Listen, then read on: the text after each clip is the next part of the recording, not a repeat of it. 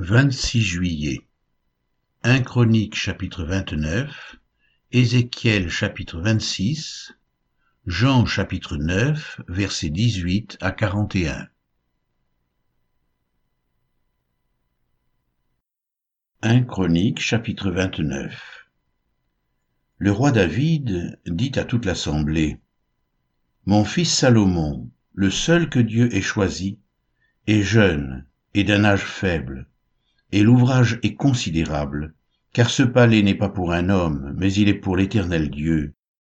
J'ai mis toutes mes forces à préparer pour la maison de mon Dieu de l'or, pour ce qui doit être d'or, de l'argent, pour ce qui doit être d'argent, de l'airain pour ce qui doit être d'airain, du fer pour ce qui doit être du fer, et du bois pour ce qui doit être de bois, des pierres d'onyx et des pierres enchâssées, des pierres brillantes et de diverses couleurs, toutes sortes de pierres précieuses et du marbre blanc en quantité. De plus, dans mon attachement pour la maison de mon Dieu, je donne à la maison de mon Dieu l'or et l'argent que je possède en propre, outre tout ce que j'ai préparé pour la maison du sanctuaire, trois mille talents d'or, d'or d'Ophir, et sept mille talents d'argent épuré, pour en revêtir les parois des bâtiments, l'or pour ce qui doit être d'or, et l'argent pour ce qui doit être d'argent, et pour tous les travaux qu'exécuteront les ouvriers. Qui veut encore présenter volontairement aujourd'hui ses offrandes à l'Éternel? Les chefs des maisons paternelles, les chefs des tribus d'Israël, les chefs de milliers et de centaines, et les intendants du roi firent volontairement des offrandes. Ils donnèrent pour le service de la maison de Dieu cinq mille talents d'or, dix mille d'aric, dix mille talents d'argent, dix-huit mille talents d'airain et cent mille talents de fer. Ceux qui possédaient des pierres les livrèrent pour le trésor de la maison de l'Éternel entre les mains de Jéiel, le Guerchomite. Le peuple se réjouit de leurs offrandes volontaires, car c'était avec un cœur bien disposé qu'ils les faisaient à l'Éternel, et le roi David en eut aussi une grande joie. David bénit l'Éternel en présence de toute l'assemblée. Il dit, Béni sois-tu d'éternité en éternité, éternel Dieu de notre Père Israël. À toi, Éternel, la grandeur, la force et la magnificence, l'éternité et la gloire, car tout ce qui est au ciel et sur la terre t'appartient. À toi, Éternel, le règne, car tu t'élèves souverainement au-dessus de tout. C'est de toi que viennent la richesse et la gloire, c'est toi qui domines sur tout. C'est dans ta main que sont la force et la puissance, et c'est ta main qui a le pouvoir d'agrandir et d'affermir toutes choses. Maintenant, ô Dieu, nous te louons et nous célébrons ton nom glorieux. Car qui suis-je et qui est mon peuple pour que nous puissions te faire volontairement ces offrandes? Tout vient de toi, et nous recevons de ta main ce que nous t'offrons. Nous sommes devant toi des étrangers et des habitants comme tous nos pères. Nos jours sur la terre sont comme l'ombre, et il n'y a point d'espérance. Éternel notre Dieu, c'est de ta main que viennent toutes ces richesses que nous avons préparées pour te bâtir une maison, à toi, à ton saint nom, et c'est à toi que tout appartient. Je sais, ô mon Dieu, que tu sondes le cœur et que tu aimes la droiture. Aussi je t'ai fait toutes ces offrandes volontaires dans la droiture de mon cœur. Et j'ai vu maintenant, avec joie, ton peuple qui se trouve ici t'offrir volontairement ses dons. Éternel, Dieu d'Abraham, d'Isaac et d'Israël, nos pères, maintiens à toujours dans le cœur de ton peuple ses dispositions et ses pensées, et affermis son cœur en toi. Donne à mon fils Salomon un cœur dévoué à l'observation de tes commandements, de tes préceptes et de tes lois, afin qu'il mette en pratique toutes ces choses, et qu'il bâtisse le palais pour lequel j'ai fait des préparatifs. David dit à toute l'assemblée, Bénissez l'Éternel votre Dieu, et toute l'assemblée bénit l'Éternel, le Dieu de leur Père, ils s'inclinèrent et se prosternèrent devant l'Éternel et devant le roi. Le lendemain de ce jour, ils offrirent en sacrifice et en holocauste à l'Éternel mille taureaux, mille béliers et mille agneaux, avec les libations ordinaires et d'autres sacrifices en grand nombre pour tout Israël. Ils mangèrent et burent ce jour-là devant l'Éternel avec une grande joie. Ils proclamèrent roi pour la seconde fois Salomon, fils de David, ils loignirent devant l'Éternel comme chef, et ils joignirent Tsadok comme sacrificateur. Salomon s'assit sur le trône de l'Éternel comme roi à la place de David son père. Il prospéra, et tout Israël lui obéit. Tous les chefs et les héros, et même tous les fils du roi David, se soumirent au roi Salomon. L'Éternel éleva au plus haut degré Salomon aux yeux de tout Israël, et il rendit son règne plus éclatant que ne fut celui d'aucun roi d'Israël avant lui. David, fils d'Isaïe, régna sur tout Israël.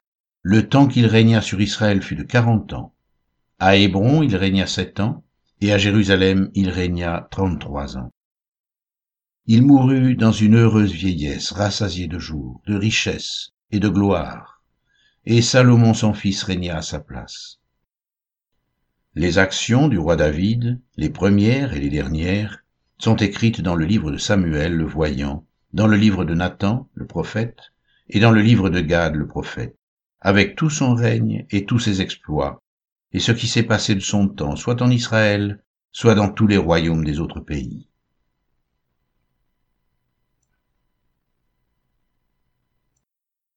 Ézéchiel chapitre 26 la onzième année, le premier jour du mois, la parole de l'Éternel me fut adressée en ces mots. Fils de l'homme, parce que Tyr a dit sur Jérusalem, Ha ha, elle est brisée, la porte des peuples. On se tourne vers moi, je me remplirai, elle est déserte. À cause de cela, ainsi parle le Seigneur l'Éternel. Voici j'en veux à toi, Tyr. Je ferai monter contre toi des nations nombreuses, comme la mer fait monter ses flots elles détruiront les murs de tir, elles abattront ses tours, et j'en raclerai la poussière. Je ferai d'elle un rocher nu. Elle sera dans la mer un lieu où l'on étendra les filets. Car j'ai parlé, dit le Seigneur l'Éternel. Elle sera la proie des nations. Ses filles sur son territoire seront tuées par l'épée. Et ils sauront que je suis l'Éternel. Car ainsi parle le Seigneur l'Éternel, voici, J'amène du septentrion contre Tyr, Nebuchadnezzar, roi de Babylone, le roi des rois, avec des chevaux, des chars, des cavaliers, et une grande multitude de peuples. Il tuera par l'épée tes filles sur ton territoire. Il fera contre toi des retranchements. Il élèvera contre toi des terrasses, et il dressera contre toi le bouclier. Il dirigera les coups de son bélier contre tes murs, et il renversera tes tours avec ses machines. La multitude de ses chevaux te couvrira de poussière. Tes murs trembleront au bruit des cavaliers, des roues et des chars, lorsqu'il entrera dans tes portes, comme on entre dans une ville conquise. Il foulera toutes tes rues avec les sabots de ses chevaux, il tuera ton peuple par l'épée, et les monuments de ton orgueil tomberont à terre. On enlèvera tes richesses, on pillera tes marchandises, on abattra tes murs, on renversera tes maisons de plaisance, et l'on jettera au milieu des eaux tes pierres, ton bois et ta poussière. Je ferai cesser le bruit de tes chants, et l'on n'entendra plus le son de tes harpes. Je ferai de toi un rocher nu, tu seras un lieu où l'on étendra les filets, tu ne seras plus rebâti.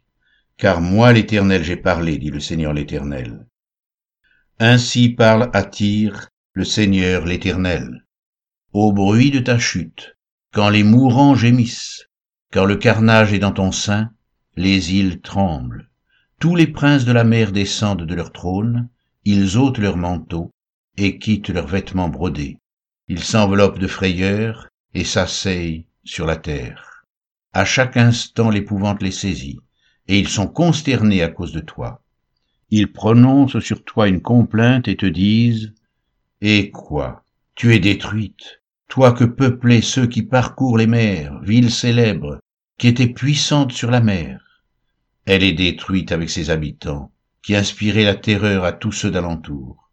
Maintenant les îles tremblent au jour de ta chute, les îles de la mer sont épouvantées de ta fin. Car ainsi parle le Seigneur l'Éternel, quand je ferai de toi une ville déserte, comme les villes qui n'ont point d'habitants, quand je ferai monter contre toi l'abîme, et que les grandes eaux te couvriront, je te précipiterai avec ceux qui sont descendus dans la fosse, vers le peuple d'autrefois. Je te placerai dans les profondeurs de la terre, dans les solitudes éternelles, près de ceux qui sont descendus dans la fosse, afin que tu ne sois plus habité. et je réserverai la gloire pour le pays des vivants. Je te réduirai à rien, et tu ne seras plus. On te cherchera, et l'on ne te trouvera plus jamais, dit le Seigneur l'Éternel.